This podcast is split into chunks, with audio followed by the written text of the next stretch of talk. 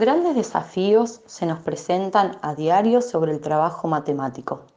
Desafíos propios de la actividad en sí, de las distintas concepciones y formas de abordar en las aulas la enseñanza de la geometría. Para poder abordar este tema será necesario preguntarnos cuáles son los objetivos en base a este trabajo, cuál es la contribución que aportan las actividades geométricas en la construcción que el niño tiene del propio espacio, qué conocimientos son importantes aprender y en qué orden deberían abordarse.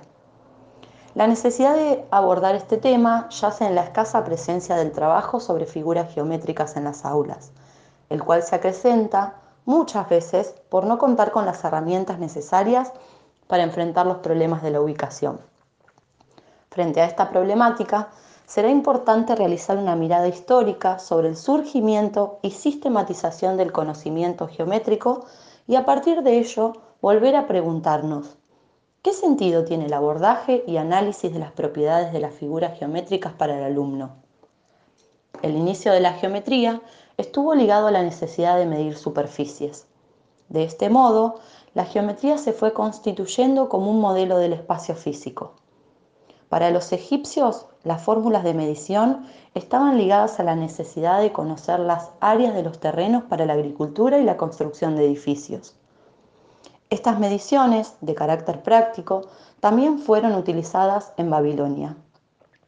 Los estudios que los babilónicos realizaban sobre la astronomía dieron lugar a conocimientos geométricos partiendo de la necesidad de anotar y organizar sus observaciones en tablas. En Grecia, Tales de Mileto diseña, gracias a sus estudios y experiencias por el mundo, un método para medir la distancia desde la orilla hasta un barco que se encontraba en el mar. Esto abrió la puerta a una organización racional de la matemática. Fue Pitágoras con sus discípulos que tiempo después elaboraron la demostración de la proposición y la construcción de los sólidos regulares, tetraedro, cubo, octaedro, dodecaedro e icosaedro. Después de Pitágoras, los trabajos matemáticos se orientaron a la recopilación y organización de los conocimientos que ya circulaban. Estos conocimientos fueron las fuentes para la construcción de los libros denominados elementos, y fue Euclides quien logró realizar un orden sistemático sobre todos los trabajos anteriores. Luego de Euclides, el gran paso en el avance de la geometría lo dio René Descartes. Los aportes de este matemático establecieron conexión entre la geometría y la álgebra, mostrando que los métodos aplicados para una disciplina podían ser aplicados a la otra. Esto da origen a una nueva geometría, la analítica, que tiene por objetivo fundamental la introducción de las coordenadas. El cambio en los avances geométricos llegan los siglos posteriores, fundamentalmente en el siglo XIX, con el desarrollo de las geometrías no euclídeas, que basaban sus estudios y marcan el fin de la concepción del espacio geométrico como espacio físico. En esta misma línea se desarrolló la geometría, que mostraba espacios con más de tres dimensiones, y finalmente, en 1970, llega la geometría fractal, la cual responde a espacios y dimensiones fraccionarias. Abordado este breve recorrido histórico, damos paso a la geometría en la escuela primaria. Es necesario realizar una mirada histórico-epistemológica para comprender cómo surgió y se sistematizó el conocimiento geométrico. Si nos remontamos al pasado, en tiempos de Pitágoras, se comienza a utilizar la demostración como forma de validación de un conocimiento, aunque aún no estaban dadas las condiciones para que tengan un sentido axiomático como lo es hoy. Cuando hablamos de sentido axiomático es porque parte de varias proposiciones. Hace referencia a algo comprobado, seguro, indiscutible, evidente, incuestionable. Es una expresión que se acepta o aprueba más allá de la ausencia de una demostración.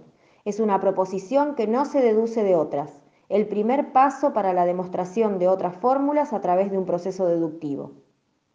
Haciendo referencia al tipo de trabajo geométrico que se realiza en la escuela, se puede diferenciar teniendo en cuenta las formas de concebirlo. Actualmente contamos con textos basados en investigaciones didácticas que diferencian el trabajo geométrico de las siguientes formas. Apoyado en una aproximación concreta del espacio, basado en situaciones modelizadas por representaciones, por el trabajo teórico. A su vez, es necesario que se evidencie la naturaleza de los objetos que intervienen, gráficos y teóricos, los tipos de tareas que realizan los sujetos, acción, anticipación y deducción, y las formas de validación.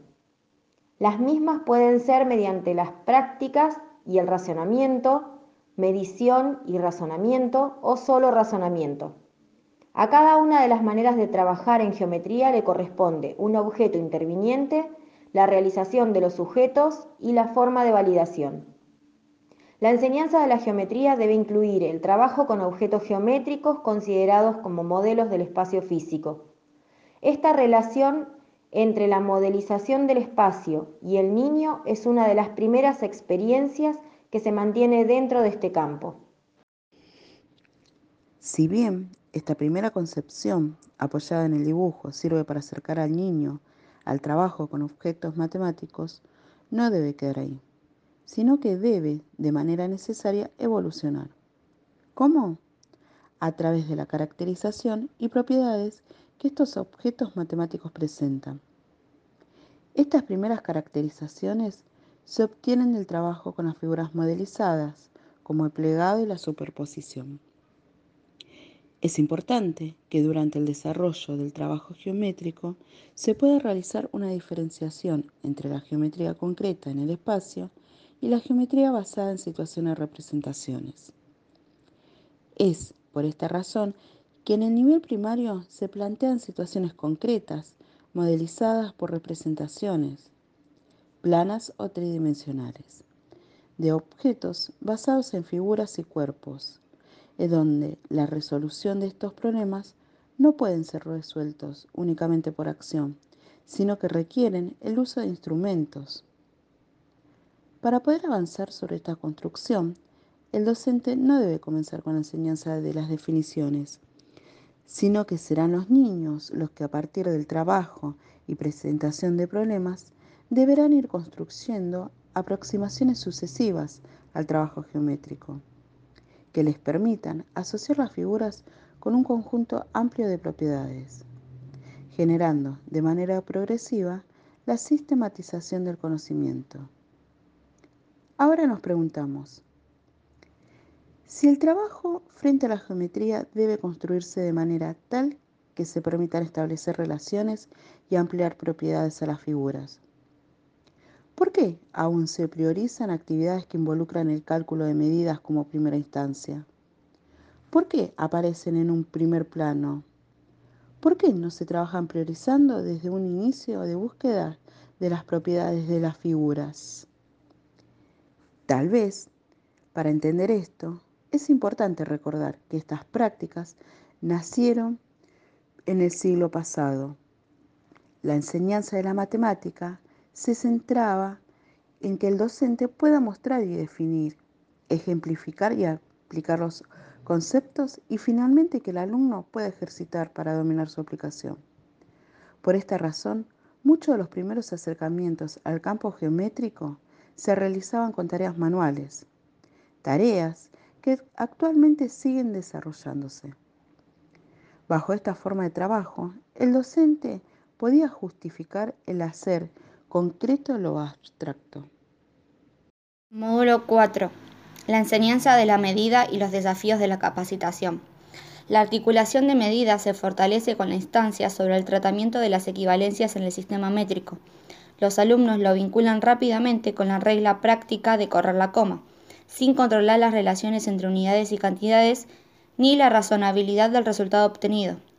Al referirse a los errores que los alumnos cometen en las reducciones, Bresan y Jacques Schick afirman que muchos provienen de la falta de representaciones mentales de las unidades más comunes como referentes, lo cual les permitiría juzgar eh, ni criticosamente los resultados que logran mecánicamente. En este caso, dichos errores derivan de los obstáculos didácticos más que de otras causas, ya que son consecuencias lógicas de las prácticas de enseñanza.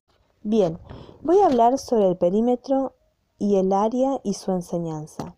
las dificultades en el aprendizaje y del área de las figuras y posteriormente del volumen de los cuerpos. Frecuentemente llevan a identificar un nudo problemático. Así lo presentan los maestros. Los alumnos aplican bien las fórmulas, pero no se ponen unidades en las respuestas. Les da lo mismo metro que metro cuadrado.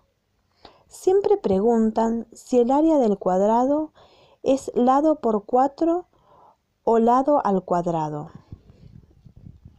En principio, cabe destacar que el tratamiento aritmetizado de las magnitudes hace que resulte difícil para el alumno diferenciarlas, ya que en definitiva pareciera que solo se trata de correr la coma, aplicar fórmulas y operar con números decimales. Este trabajo es común para todas las magnitudes, más aún frente a una presentación extensiva y prematura de las fórmulas. Los alumnos pueden aplicarlas cuando incluyen eh, los datos en el enunciado de un problema, pero tienen dificultades para explicarlas y representarlas Em, una forma de representar la altura en el triángulo o bien confunden la altura de un paralelismo con el lado si tienen que tomar las medidas de un dibujo, por ejemplo. Eh, otro factor que influye en las dificultades para diferenciar otras magnitudes es el tratamiento aislado derivado de la eh, distribución de los contenidos que suele hacerse en segundo ciclo. En cuarto grado tiene la noción del perímetro.